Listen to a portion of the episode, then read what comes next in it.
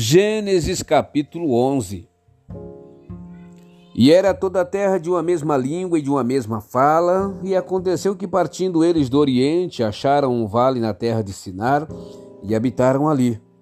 E disseram uns aos outros: Eia, façamos tijolos e queimemo-los bem. E foi-lhes o tijolo por pedra e o betume por cal. E disseram: Eia, edificamos nós uma cidade, uma torre, cujo cume toque nos céus e façamos-nos um nome para que não sejamos espalhados sobre a face de toda a terra. Então desceu o Senhor para ver a cidade e a torre que os filhos dos homens edificavam, e o Senhor lhe disse: Eis que o povo é um e todos têm a mesma língua, e isto é o que começam a fazer, e agora não haverá restrição para tudo o que eles intentarem fazer. Eia, Desçamos e confundamos ali a sua língua, para que não entenda um a língua do outro. Assim o Senhor os espalhou dali sobre a face de toda a terra e cessaram de edificar a cidade. Por isso se chamou o seu nome Babel, porquanto ali confundiu o Senhor a língua de toda a terra e dali os espalhou o Senhor sobre a face de toda a terra. Estas são as gerações de Sem. Sem era da idade de cem anos e gerou Arfaxade dois anos depois do dilúvio. E viveu Sem depois que gerou Arfaxade quinhentos anos e gerou filhos e filhas. E viveu Arfaxade trinta e cinco anos e gerou a Salá.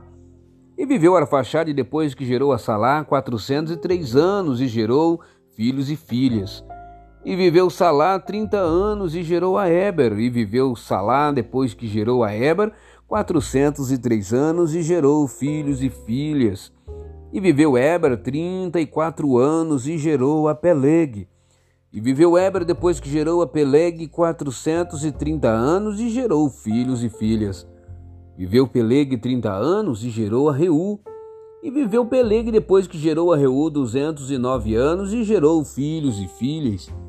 E viveu Reu trinta e dois anos e gerou a Serug. E viveu Reu depois que gerou a Serug, duzentos e sete anos e gerou filhos e filhas. E viveu Serug trinta anos e gerou a Naor.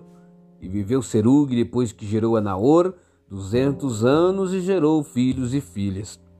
E viveu Naor vinte e nove anos e gerou a Tera. E viveu Naor depois que gerou a e dezenove anos e gerou filhos e filhas. E viveu Tera setenta anos e gerou a Abrão, a Naor e Arã. E estas são as gerações de Tera. Tera gerou Abrão, a Naor e Arã, e Arã gerou a Ló. E morreu Arã, estando seu pai Tera ainda vivo, na terra do seu nascimento, em Ur dos Caldeus. E tomaram Abrão e Naor mulheres para si. O nome da mulher de Abrão era Sarai e o nome da mulher de Naor era Milca, filha de Arã, pai de Milca e pai de Isca. E Sarai foi estéril e não tinha filhos. E tomou Tera Abrão seu filho, e Aló, filho de Arã, filho de seu filho, e a Sarai sua nora, mulher de seu filho Abrão, e saiu com eles de Ur dos Caldeus para ir à terra de Canaã, e vieram até Arã e habitaram ali. E todos os dias de Tera foram duzentos e cinco anos, e morreu Tera em Arã.